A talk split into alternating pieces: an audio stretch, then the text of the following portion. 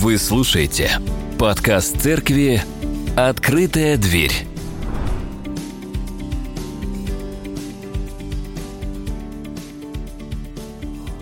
Добрый день всем. А, есть такая песня христианская «Мы каждый день встречаемся вновь». Не знаю, слышали вы или нет. Вот мы с вами встречаемся вновь. И это хорошо, потому что когда мы видим друг друга регулярно, да, мы можем отследить некий прогресс. И замечали, как дети растут чужие, когда ты их не видишь какое-то время, а потом видишь, о, представляете, если бы также можно было видеть вот а, воочию духовное состояние человека. Вот ты не видел кого-то, а потом увидел, и у него там молитвенный такой прям уровень повыше, и терпение побольше, и жертвенность поднялась. Думаешь, вот это ты, вот это ты подрос, вот это ты молодец. А может быть наоборот, иногда же мы встречаемся и мы говорим, ну что-то ты себя подзапустил. И вот представляете, встречается с вами кто-то и видит ваши показатели. И вот говорит ему, что-то ты себя, брат, подзапустил. Или сестра. Это, это неприятно всегда, но это может стать хорошей точкой роста. Поэтому, когда вы друг с другом общаетесь, не бойтесь спрашивать друг друга о том вообще, как, как вы во Христе, как жизнь в Боге. Потому что часто мы боимся задавать серьезные вопросы, потому что мы заранее знаем, что ответы нам не понравятся. И играя в такую взаимную игру, ты не будешь тревожить меня ненужными вопросами, а я не буду тревожить тебя. Мы мило поговорим и в хорошем настроении разойдемся.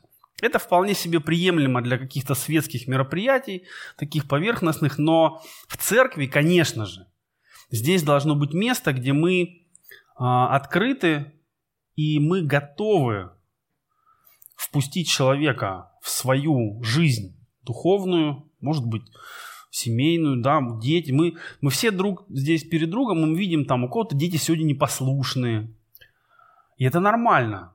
Но с другой стороны, скажите, родители, бывает ли вам ну, неудобно как-то. Вот сегодня мои дети непослушны, они бегают, а что в церкви подумают, а как среагируют. Вот надо бы их как-то к стулу скотчем примотать, чтобы не мешали. Дарю. Но в целом а, мы здесь для того, чтобы помочь друг другу стать лучше. Или удержать от того, чтобы стать хуже. Да, то есть это и то, и другое важно. Понятно, что рост жизни в жизни, он нелинейный. У нас бывают взлеты, бывают падения, бывает какое-то плато, когда кажется, что вообще ничего не меняется, этот период никогда не закончится, а потом вдруг резко что-то идет вверх или наоборот что-то идет вниз, и мы думаем, как хорошо было на плато, когда все было предсказуемо, понятно, просчитать можно было, а сейчас сегодня вверх, завтра вниз, потом еще куда-то. И невозможно это все просчитать, понять и подготовиться. Поэтому, конечно, важно нам быть вместе и важно нам а, серьезно относиться к этому времени вместе. Не просто, что «О, привет, как дела? Давно не видел, все здорово». Потому что бытовые-то вопросы, мы же все друг друга читаем, там, не знаю, смотрим в соцсетях, и мы знаем, кто куда поехал, кто там где был, фотки, еще что-то. Поэтому вот об этом как раз-таки можно и не говорить. А говорить надо о серьезных вещах, которые нам будут помогать. И, конечно, это надо делать в почтении, это надо делать тактично, это надо делать очень аккуратно, потому что мы все такие, как, ну, пораненные разными ситуациями, событиями, внутренними состояниями. И вот нужно понимать, что, конечно, нельзя в лоб ну, шарашить истину без любви. То есть истина должна быть в любви. Но она должна быть. И вот сегодня мы почитаем о том, как Петр пытается донести до церкви истину в любви, истину неприятную, истину сложную. Но он делает это потому, что Господь ему так сказал. И он не хочет а, потерять этот шанс. Поэтому давайте откроем второе послание Петра и возьмем третью главу. С первого стиха будем читать. Это уже второе послание пишу к вам, возлюбленные в них напоминанием, возбуждая ваш чистый смысл, чтобы вы помнили слова, прежде реченные святыми пророками, и заповедь Господа и Спасителя переданную апостолами вашими. Прежде всего знайте, что в последние дни явятся наглые ругатели, поступающие по собственным похотям своим и говорящие, где обетование пришествия его. Ибо с тех пор, как стали умирать отцы, от начала творения все остается так же. Думающие так не знают, что в начале Словом Божьим небеса и земля составлены из воды и водою, потому тогдашний мир погиб, быв потоплен водою, а нынешние небеса и земля содержатся тем же словом, оберегаются огню на день суда и погибели нечестивых человеков. Последнее время, последние времена. Как часто вы слышите это словосочетание? И я эти слова слышу буквально с тех самых времен, когда я пришел в церковь. Было это в 95 году. И уже тогда говорили о последних временах. Говорили, что в 2000 году будет конец. Обязательно, потому что все компьютеры обнулятся. И все обнулится, и настанет конец. 2000 год прошел, не настало конца. Потом а, будет конец а, в другие года. Не настал. Потом 2014 год. Было сто лет Первой мировой войны. И тоже предсказывали конец света, но не наступило. А уж сколько раз я слышал эти слова прям с кафедры. Вот выходит человек, братья и сестры, живем в последнее время. Поэтому укрепимся, ободримся и так далее. Если бы за каждый раз мне платили бы, ну, хотя бы рублей 50-100, я бы, наверное, уже куда-то в тропические страны уехал на постоянное место жительства. Так часто я это слышал. Но почему же людям нравится так говорить о последних временах? Ну, во-первых, потому что это отличный медийный ход. Он, он привлекает внимание читателей, и слушателей, и аудиторию, и церковь.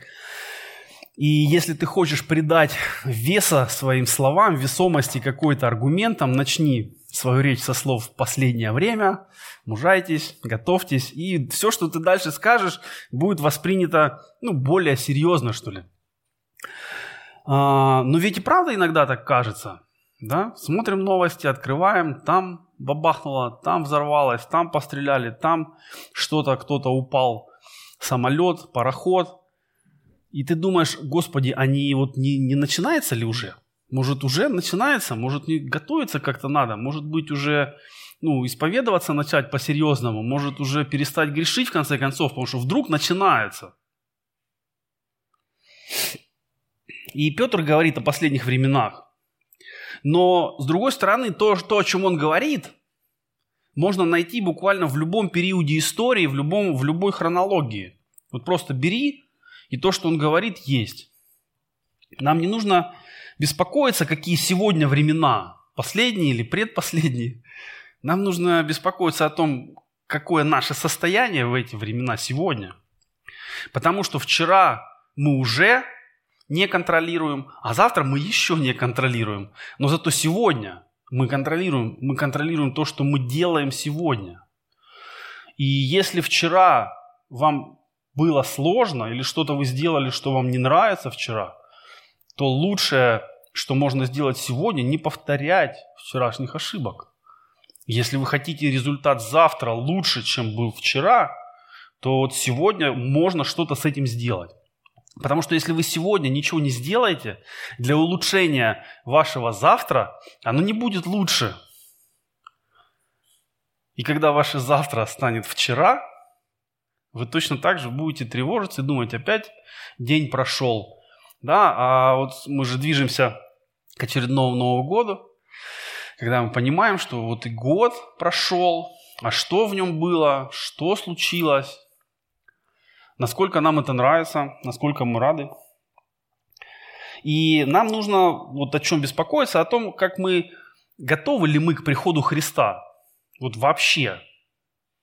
Если это случится сейчас, или завтра. Может быть, если это случится сейчас, мы, наверное, в самой пиковой форме. Мы прославили, помолились, детей благословили. Да, вот прям Господь гряди, приходи, мы готовы. А что, если Он придет в среду, на следующей неделе? Будете ли вы готовы в среду также в бодром духе, как сейчас? Или он придет через месяц, или через три. Не расслабитесь ли вы к тому времени?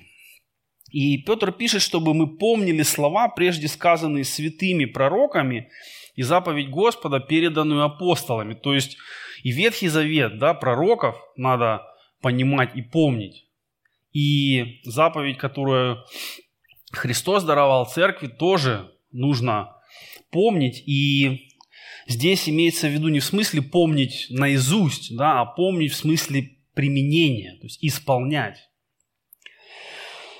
И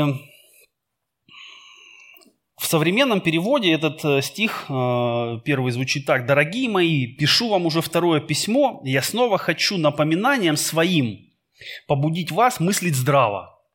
Это очень важно для нас сегодня, мыслить здраво. Здесь важны оба слова. Во-первых, надо мыслить, надо думать, надо включать голову максимально на все имеющиеся обороты, там, на последнюю передачу прям включать мозговую деятельность, чтобы все, что есть, работало и развивалось, потому что ученые, занимающиеся ну, мозгом и мозговой деятельностью, говорят, что если ты ну, мозг не нагружаешь, если ты делаешь все время одно и то же, все привычно, все понятно, предсказуемо, то ничего нового в мозгу не образуется, никаких новых а, нейронных связей. А чем дальше ты живешь, тем их вообще меньше становится. Вы замечаете, что чем старше человек, тем меньше у него, ну, как бы дорожек в жизни, да, все, все понятно. Там из, из комнаты на кухню понятно, из, из дома в магазин понятно, на лавочку от лавочки до дома понятно, и этих путей, дорожек становится очень мало. Вот в голове также становится очень мало нейронных связей, потому что человек не, не делает новое. Поэтому если вы заботитесь о том, как вы будете себя чувствовать в э, старости, уже сейчас начните грузить свой мозг чем-то полезным. А полезное для мозга – это что-то новое, новые навыки, новые э, какие-то области знания. И подумайте, вот что вы можете начать изучать из того, что вы вообще никогда не делали. И когда вы начнете этим заниматься и включаться, это очень полезно. И это помогает, как ни странно, нам во всей деятельности мозговой. То есть, если мы занимаемся каким-то делом, ну, не знаю, например, вы никогда не вырезали из дерева, вдруг вам захотелось начать вырезать из дерева, и вы начали погружаться в эту тему, вы узнали, что есть миллион разных инструментов, множество видов дерева, то вот это все, освоение нового, оно поможет вам и в других областях мыслить лучше, потому что ваш мозг работает лучше.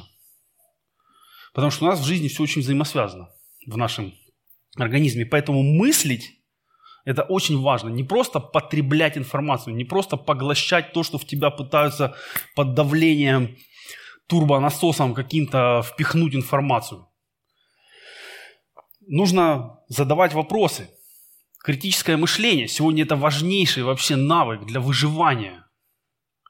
Потому что если ты не мыслишь, если ты не задаешь вопросы к информации, которую ты получаешь, то ты даже не заметишь, когда тебе а, вольют в голову, в эмоции ровно то, что нужно тому, кто это делает.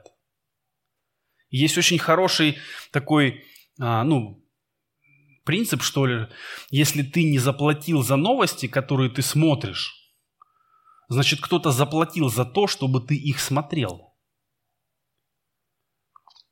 Поэтому очень тщательно нужно подходить к тому, что ты выбираешь, что ты получаешь, и даже к этому надо не бояться задавать вопросы.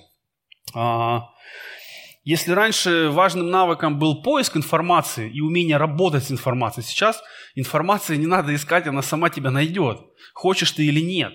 Невозможно укрыться, особенно для жителей городов. Невозможно укрыться от информации, она тебя найдет. Ты не будешь читать, ты услышишь, о чем-то люди говорят в метро или в автобусе. Все равно с каких-то билбордов на тебя информация придет. Поэтому сейчас не вопрос, где ее найти, вопрос, а, как не быть а, поглощенным ненужной информацией, как не, не быть сломленным неполезной или даже вредной информацией и мыслить критически под валом новостей, мнений, обвинений, разных лозунгов, разных требований очень непросто. Потому что буквально из каждого утюга на тебя сыпется информация, которая не просто говорит «почитай меня», а «почитай меня, прокомментируй меня», вырази свое очень важное мнение. Сегодня все считают, что их мнение очень важно, и оно обязательно должно быть написано в интернете. И есть такая шутка, раньше только твои родственники знали, что ты немного того, а теперь об этом знает весь интернет, потому что тебе его провели. Но от нас это требует, и многие люди поддаются на это требование, считая, что действительно их высказывания что-то значат. А на самом деле это просто формируется в так называемая big data, а, просто цифровая информация, которая большими массивами уже продается рекламодателям и другим а, фирмам. Вот Женя знает об этом гораздо больше меня. И Петр нас предупреждает, что появятся наглые ругатели. Сегодня мы их называем хейтеры, тролли, боты и так далее. То есть это, это люди, или можно даже сказать, это некие идеи, да, потому что сегодня не все персонифицировано, но есть прямо целые э, направления, которые высмеивают то, что является важным. Да, там традиционные ценности. Ха-ха-ха, что за бред жить с одной женщиной всю жизнь? Кому это нынче нужно? Зачем это вообще вот... А, кто это придумал, наверное, раньше в пещерах только так делали, а сейчас мы все люди просвещенные, конечно же, нам это не надо. А, посмотрите, сколько а, ну, критики, и даже это даже не критика, а это именно такая ну, ненависть саркастическая выливается на церковь, на христиан. Что вот смотрите, какие они, какие они странные, нелепые. О чем с ними можно вообще говорить? Это, это люди, которые не заслуживают никакого внимания, понимания, потому что уже всем давно все доказали. Ричард Докинс молодец, он все правильно написал. А вот то, что веками было написано, и тот опыт, который существует у церкви, а, он нам не нужен, давайте его забросим. Ну, мы нынче самые умные, потому что мы живем в век интернета.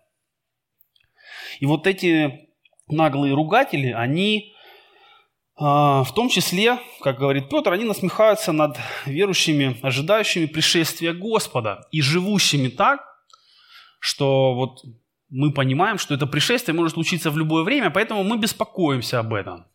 Мы беспокоимся о том, чтобы оказаться готовыми к тому, чтобы с Господом встретиться и встретиться в радости. Не в каком-то ужасном страхе от того, что день Господень пришел, а я по уши в грехах – а в радости, что наконец-то Господь, наконец-то я дождался, наконец-то больше не надо терпеть с искушениями, бороться, преодолевать. Теперь будет просто райская жизнь. Вот мы так хотим, да, я надеюсь, вы так хотите? Вы же хотите, чтобы вам ну, по зеленому коридору вас а, в райские врата, чтобы не по красному там со всякими декларациями проходить и объяснять, что это у тебя здесь, а откуда у тебя вот это здесь, откуда ты все это взял. Мы хотим, ну, чтобы Господь нас а, а, на облаках вознес, но это не, это не происходит просто, просто потому, что мы хотим. Да, Христос сделал свою часть, Он умер за нас, Он даровал нам все, что нужно – для жизни и благочестия. Но нам-то это все, что нужно для жизни и благочестия, надо взять и надо применять. И, и неважно, кто и что об этом думает. В следующий раз, когда вдруг вы ну, начнете горевать от того, что кто-то вам под вашим постом поставил пальчик вниз, а не пальчик вверх, подумайте, что это вообще не важно. Важно, что думает о вас Господь. Важно, что, э, что это делает с вами по отношению ко Христу. Вы становитесь ближе ко Христу. Если какая-то информация делает вас ближе ко Христу, да и аминь. Если нет, то вообще и не надо. И общественное мнение тогда уже не важно. Потому что смеется тот, кто смеется на небе. И у нас всегда есть выбор, что читать, кого слышать и кого слушаться. И Хорошо, когда этот выбор всегда делается в сторону Слова Божьего.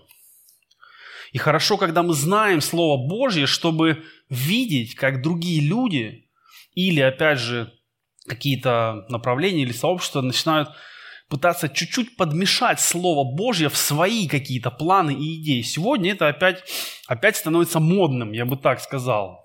А, политические деятели начинают вот для усиления, опять же, ну, масштаба речи, аргументации, влияния, а, цитировать те или иные места Писания. Но нужно понимать, а, на самом ли деле а, человек так думает, или просто это такой а, козырь, который, ну да, это слово Божье, бить нечем. И Бог словом своим все еще держит землю, не давая ей исчезнуть. И вот это, конечно, чудо до сих пор, потому что когда мы смотрим вокруг, мы понимаем, что вообще нету причин у Бога продолжать это все сохранять. И люди многие века задаются этим вопросом. Если все не становится лучше, если люди не становятся добрее, если мир не становится более безопасным местом, почему Господь не закончит все вообще? И Петр тоже об этом говорит. А, во все времена были популярны разные конспирологические теории. Даже среди богословов нет единства о том, как будет происходить последнее время – Сначала страдания, потом царство, или сначала царство, потом страдания, а где-то между ними война должна происходить, а где мы в это время будем находиться, а попадем ли мы в страдания или нет. Если вы хотите, возьмите какую-нибудь толстую книжку по богословию, откройте раздел под названием «Эсхатология» и замечательное чтиво, а, очень сложное, будет помогать вам засыпать. Если вам сложно заснуть, вот, пожалуйста, книжку по богословию рядом положите, и сон ваш наладится.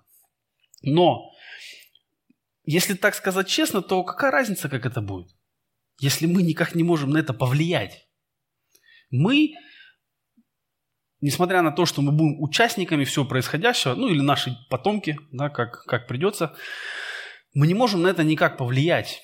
Мы можем повлиять только на себя, в каком состоянии мы будем принимать участие в этом. Как церковь, радующаяся со Христом на облаках, или как люди страдающие, или как э, Бога противники, против которых будет война, или как те, кто раскаялся, а, но уже поздно. Вот в чем вопрос, вот о чем нам надо думать и молиться, и свое сердце а, перед Господом открывать, чтобы если что-то там не так, Господь бы это поправил нам. Потому что сами мы часто не видим. Мы видим то, что нам хочется, часто мы себя в чем-то успокаиваем, и мы можем просмотреть. Да, очень часто бывает, люди не знают о том, что у них вообще внутри происходит.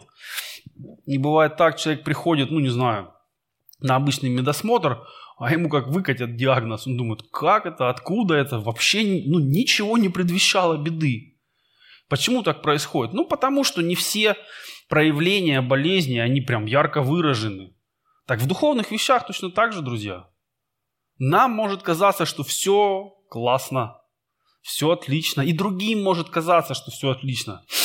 Опять же, вот с того времени, как я нахожусь в церкви, я насмотрелся таких э, ситуаций, когда все отлично, все отлично, человек пропал. Куда пропал? А потом выясняется, что он и не с Богом, и не в церкви. Почему? Что случилось? Непонятно. Просто был, исчез. Но мы же знаем, что так не происходит вдруг. Никто не становится отступником в одну ночь. Где-то это зреет. Где-то сомнения, где-то какие-то неотвеченные вопросы, где-то какие-то разочарования, может быть, в ситуациях, в которых человек хотел бы, чтобы вот Бог помог ему именно как он хотел, а Бог не помог. И вот аккуратненькими шагами человек уходит от Бога, а мы этого не видим. А так как мы не привыкли друг с другом общаться на серьезные темы, то мы и вопросов не задаем. Пока уже что-то серьезное не происходит, всем видно, и тогда там иди сюда на братский совет, сейчас мы тебя расспросим, почему ты себя так ведешь или так себя не ведешь. Но часто это бывает уже слишком поздно. И важно нам что понять? Из этого отрывка. Первое. Слушать наглых ругателей не надо. Голосов вокруг может быть много.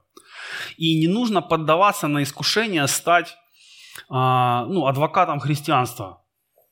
И людям, которые а, хулят Бога или ругают Бога, пытаться а, по-доброму что-то объяснить. По-доброму объяснять надо тем, кто хочет что-то на самом деле понять. Когда человек готов с тобой говорить о серьезных вещах, о вере, о Христе, о Писании, конечно, нужно потратить время. Нужно сесть с человеком, аккуратно объяснить, может быть, несколько раз объяснить, помолиться за него. Но если человек задает вам вопросы, знаете, с такой вот надменной улыбкой, ну что ты скажешь на вот этот аргумент, может ли твой Бог создать камень, который сам же не может поднять, эти разговоры вообще не нужны.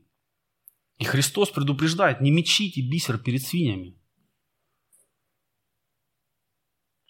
Поэтому не нужно удивляться этим ругателям, наглым и так далее, но нужно их успешно отсекать. Да? Точно так же, как мы не удивляемся, что в интернете есть хейтеры.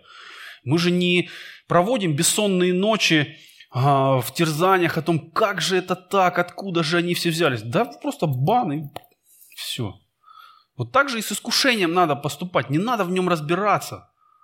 Если ты чувствуешь, что кто-то выдергивает тебя на нездоровые эмоции, в бан. Все.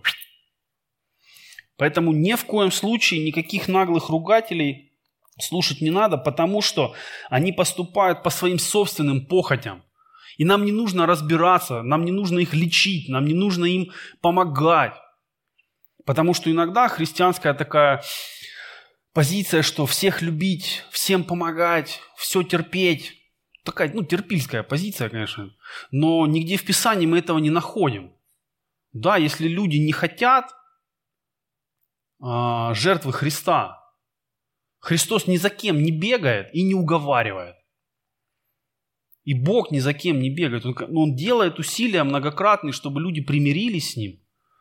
Но в то же время есть четкая линия, зайдя за которую ты становишься богопротивником. И в Писании есть много предупреждений, что бойтесь быть богопротивниками.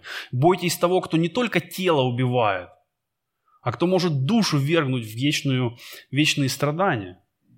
И нам нужно понимать, кого мы боимся – общественного мнения, чьих-то дизлайков или Христа. И понятно, что страх Божий, о котором написано в Писании, это, это не животный страх, который гонит тебя спрятаться, закрыться и не вылазить ниоткуда. Но это, это такое очень сильное уважение от понимания величия. Вот бывает, что такой страх испытываешь, когда ты впервые в горы в настоящие попадаешь. И ты понимаешь, что они настолько большие, а ты настолько маленький, что если сейчас что-то с тобой случится, тебя не найдут, и никто никогда не узнает, что ты здесь был. И вот когда мы понимаем величие Бога, нас охватывает трепет. Это переживание, о котором написано не раз и не два в Библии. Люди, которые так или иначе соприкасались с Богом, пусть даже и со спины, они ничего не могли а, вот проявить, кроме как такого трепета, смешанного с восхищением и одновременно ужасом.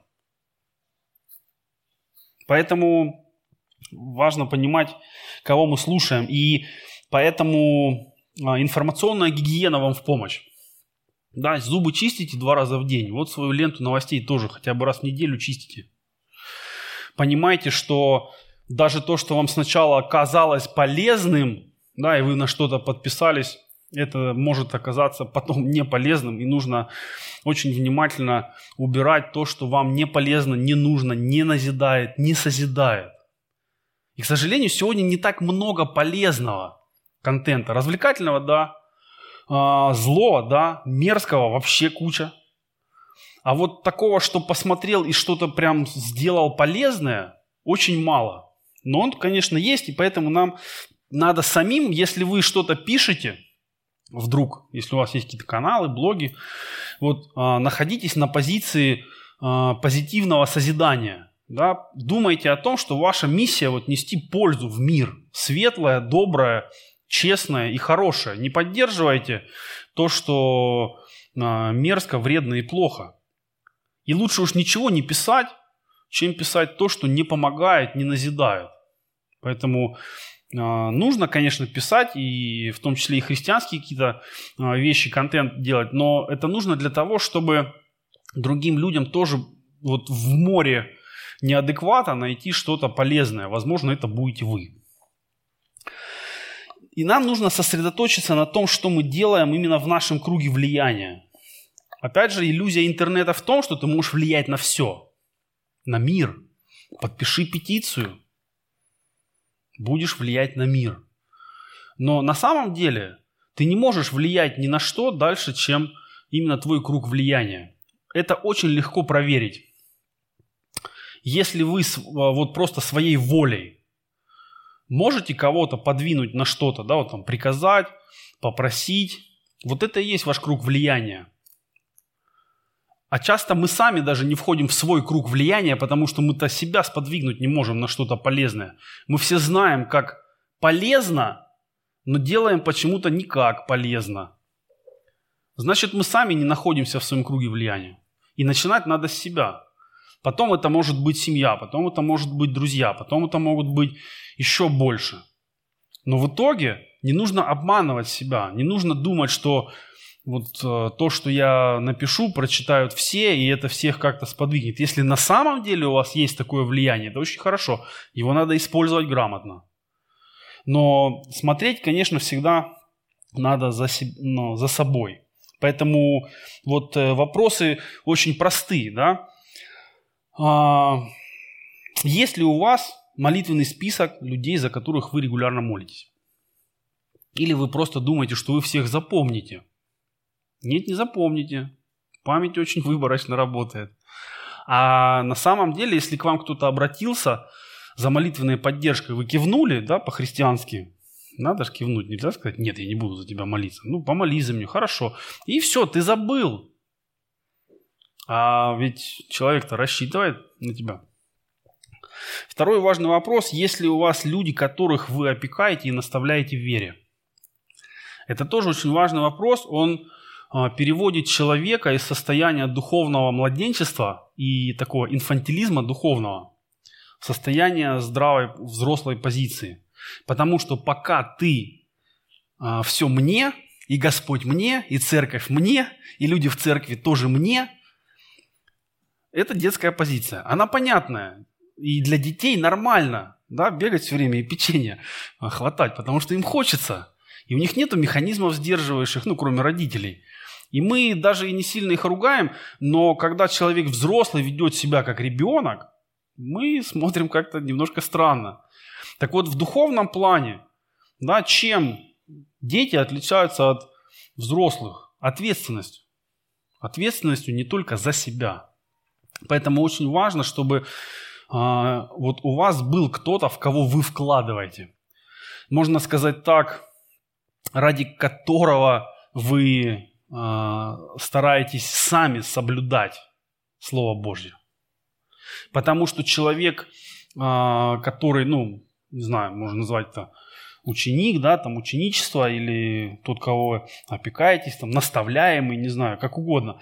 Но смысл в том, что если вы сами по себе, то кто вас будет контролировать, на, на, на правильном ли вы пути?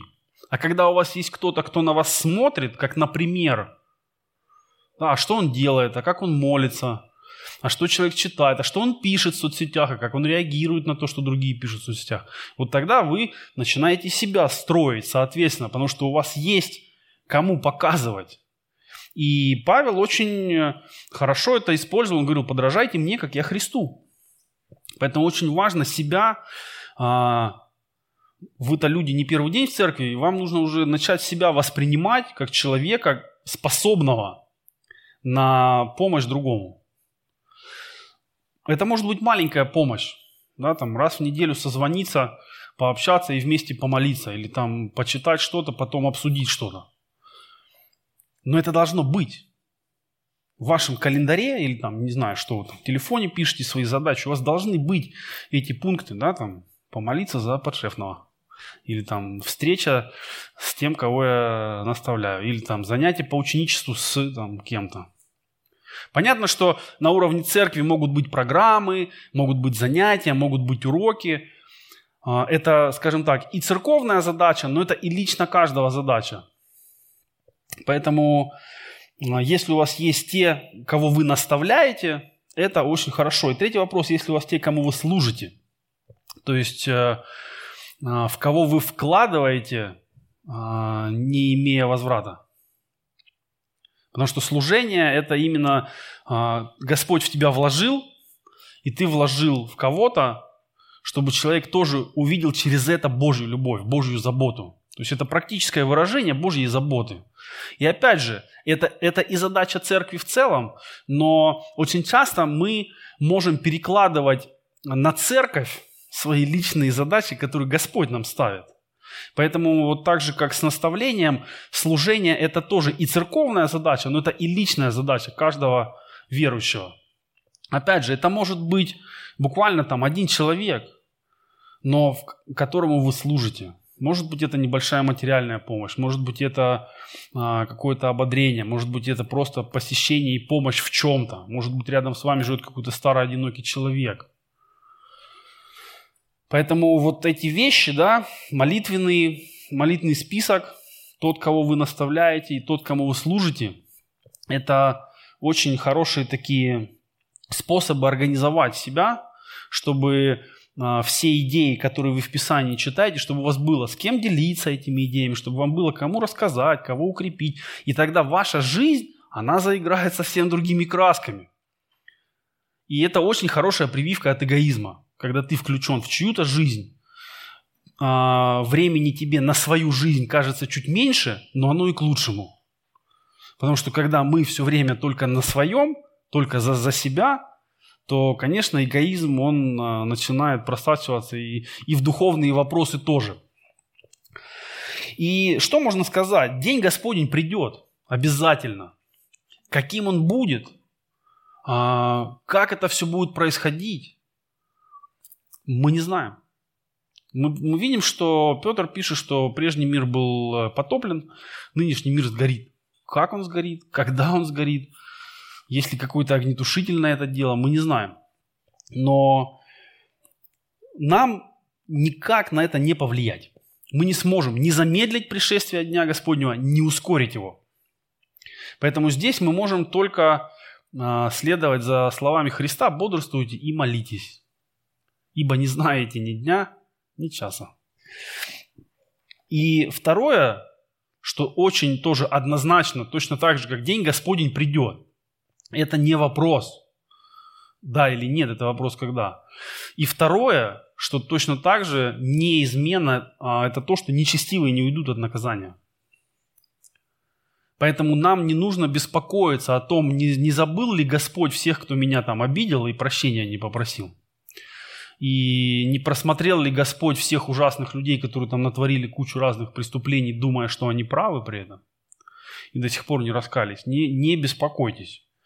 Потому что Писание говорит нам, что нечестивые от наказания не уйдут. Но нам важно не оказаться среди них. Писание тоже предупреждает об этом, да, чтобы никто из вас не пострадал, как убийца человека, хищник – Поэтому нам нужно понимать, что суд Господу, а, как написано, мне отмщение я вас дам. Если вдруг у вас есть враги, ну реальные враги, которые хотят вам зла, я не знаю, есть ли у вас такие люди, а, может быть, есть, но вы про них не знаете, но глядя на вас, вы все такие добрые, милые. Поэтому я думаю, как у вас таких замечательных людей могут быть те, кто всерьез, всерьез хочет вам зла? Вряд ли. Но если вдруг такие люди есть, вы можете быть уверены, что Бог не оставит их без наказания. Потому что мы дети Божьи, да, и Господь а, своими детьми очень дорожит. И всех, кто как-то посягает на его детей, он не оставит без наказания. И Бог на вашей стороне. Важно нам не оказаться ничьими врагами. Вот что важно. Чтобы когда суд Господень будет совершаться, чтобы нам а, не быть внутри этого а, огня серы или что там будет на то время происходить. Поэтому очень важно быть аккуратным, верным Господу, а, думать о тех, кто рядом, заботиться, служить, наставлять, не поддаваться никаким наглым ругателям. Вот это важно, за это надо держаться, а остальное все сгорит. Поэтому давайте помолимся. Дорогой Господь, мы благодарим Тебя за день сегодняшний и все дни, которые Ты нам даровал, и Ты многому учишь нас и через людей, и через Слово Твое, и через Церковь, и через э, творение Божие. Множество уроков Ты нам преподаешь, и мы просим, помоги нам видеть их все и принимать их э, к сердцу, к исполнению, трудиться, Господи, так, как Ты нам даешь, на тех местах, где Ты нам даешь, Боже, дай нам а, не поддаваться никаким наглым ругателям, не быть ничьими врагами, но прилепляться к Тебе, стремиться к Тебе и прославлять Тебя, пока мы можем, благовествовать, пока мы можем, наставлять людей в вере, пока мы можем. И независимо от того, когда будет э, день Твой, а оказаться к Нему готовыми, чтобы в радости пребывать с Тобой на небесах. Во имя Отца, Сына и Духа Святого. Аминь.